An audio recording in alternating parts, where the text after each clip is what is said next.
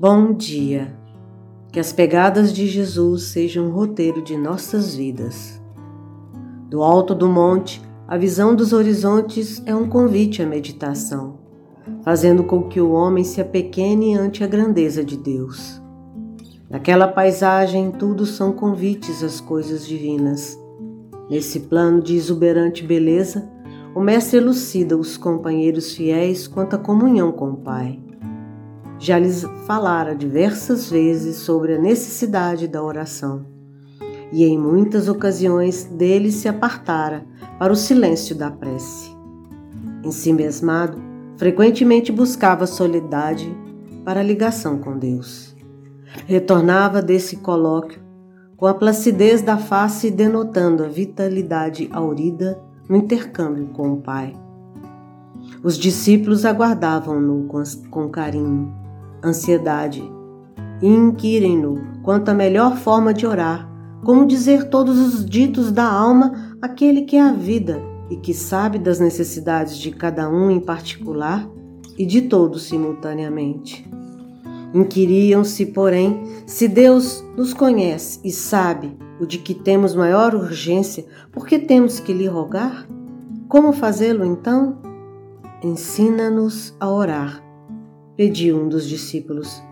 O mestre relanceou o olhar pelas faces expectantes daqueles que o buscavam seguir e desejavam adquirir forças. Sintetizou as necessidades humanas em sete versos, os mais simples e harmoniosos que os ouvidos humanos jamais escutaram, proferindo a oração dominical. Assim, pois, é que deveis orar. Pai nosso que estais nos céus, santificado seja o vosso nome. Venha a nós o vosso reino. Seja feita a vossa vontade, assim na terra como nos céus. O pão nosso de cada dia dai-nos hoje. Perdoai as nossas dívidas, assim como perdoamos aos nossos devedores. E não nos deixeis cair em tentação, mas livra-nos de todo o mal. Assim seja. É, sem dúvida, o mais perfeito modelo de prece que poderia ser concebido. Concisa, simples e clara, como diz Kardec, todos os deveres do homem para com Deus, para consigo mesmo e para com o próximo. Encerra uma profissão de fé, um ato de adoração e de submissão, o pedido das coisas necessárias à vida e o princípio da caridade é como o símbolo de todas as preces, porque veio do próprio Mestre e porque pode substituir todas as outras segundo o pensamento que se lhes fixa. É o mais perfeito modelo de concisão, verdadeira obra-prima de sublimidade na sua simplicidade.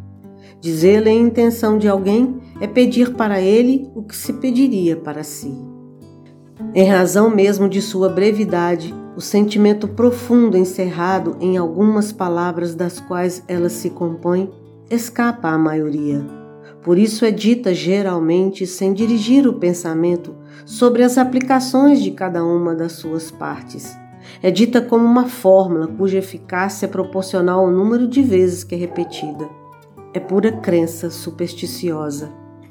Para completar o vago que a concisão dessa prece deixa no pensamento, iremos meditar na proposição de cada parte, seu significado mais profundo.